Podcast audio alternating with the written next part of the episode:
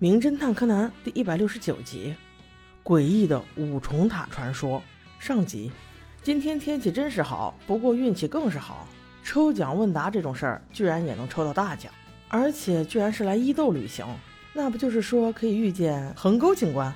除了旅行地有点无聊以外，其他的都貌似不错哈。小五郎带着两个孩子要去的是一个寺庙，传说里面有个五重塔，诡异的很呐。只要有人犯了戒律清规，那必然会吊死在上面。这难道是今天命案的一个预告？看来今天有人要吊在上面了。一个扫地工兼导游的男人带着仨人游览寺庙，正在几个人相谈甚欢之时，有一个穿着袈裟诡异的老头从后面飘了出来，这把大伙都吓了一跳呀！原来他就是这里的住持，名叫淡海师傅，一副凶巴巴的样子。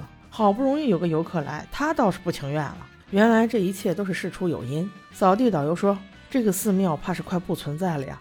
现在它属于观光公司，很快就会被规划在这里的主题公园而代替。估计住持心里也不好受啊。小五郎心想：就你有脾气啊！就这破地方，我还不愿意来呢！再见吧你！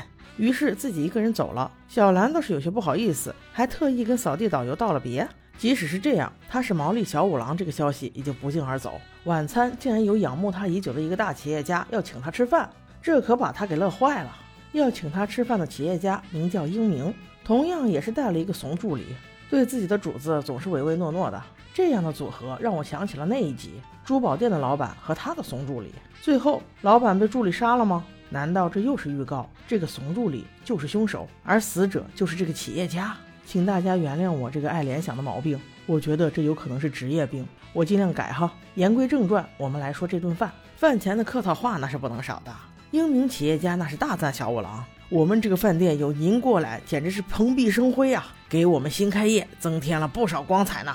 小五郎却难得谦虚地说道：“哪里哪里，您这里才是富丽堂皇啊！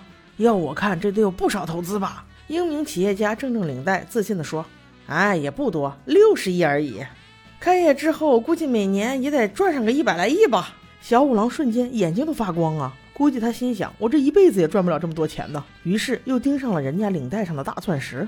英明企业家连连摆手道：“哎呀，这不过就是一颗小钻石嘛，五克拉而已。”我的妈呀，这口气！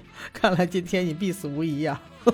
边说着这话，还边训斥着自己的助理：“你不是要出差吗？还不快滚！”我估计这句话又给你的死加速了。而对面的小五郎这会儿却显示出了一副见钱眼开的形象，那眼睛瞪得比铜铃还圆。看着人家钱包里厚厚的一沓钞票，谄媚地说道：“您出来带这么多现金呢？”小兰连忙拉拉他爸的衣服说：“爸爸，你这样不好吧？”那企业家却说：“哟，这还算多呢，我不会用什么信用卡，只能用现金呢。”说着，把一张收据塞进了现金里，然后把他折不住的钱包硬折起来，塞进自己的口袋。正在此时，有个光着头的和尚前来找事儿。他的穿搭真是奇葩，一看光着头就是和尚，却没有穿和尚服或者袈裟，反而穿着一套笔挺的西服，这让人不禁感觉有些迷惑呀。走到桌边，开口就说：“你别看我父亲老，你就糊弄他，我是不会让你逍遥法外的。”英明企业家一看，哟呵，这不是寺庙的继承人吗？今天我要招待贵宾，你赶紧滚吧，咱们的事儿改天再说。那年轻的和尚被两个人制住，口气却还强硬。我是不会放过你的，我一定要用法律来制裁你。但是说完这句话，径直走了。我期待的那一拳怎么没有打上呢？说句题外话，我又开始质疑了：你日本的和尚都能结婚生子吗？这才是令人最迷惑的呀！就这样结束了愉快的晚餐。第二天大清早，小五郎还在酒店里呼呼大睡时，就接到了小杰神预测的电话：“喂，是小五郎先生吗？我是那个扫地导游啊！寺庙里出事了，那五重塔又开始作祟了。”听到这话，下一秒，小五郎就带着俩娃来到了五重塔的脚下，眼看着那吊在五重塔尖上的死尸就是英明企业家，突然好兴奋，我预测对了，我们拭目以待吧，看看凶手到最后是不是那个怂助理。横沟警官赶到之后，进行了一番调查，死者是吊死的，身上和衣服都没有多余的伤痕，貌似是自杀。而绳子的另一端是绑在栏杆上的，绳子顺势绕过塔尖，把它吊了起来。吊起来的高度很高，致使尸体的脚都无法挨到栏杆，而上吊的绳子看起来很新，却磨损严重，而且栏杆上也有很多新磨损的痕迹。死亡时间在凌晨三四点之间，但是目前在英明的房间中还没找到遗书。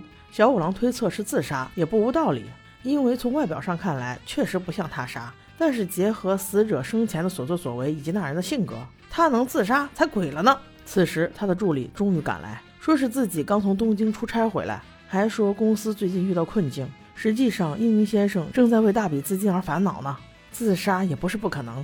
嗯，也就是说，这是一个打肿脸充胖子的人，死要面子活受罪。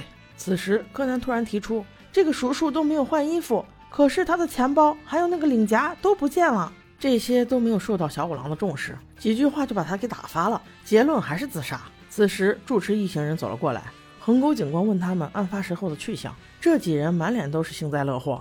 那会儿才五六点，我们当然都是在睡觉了。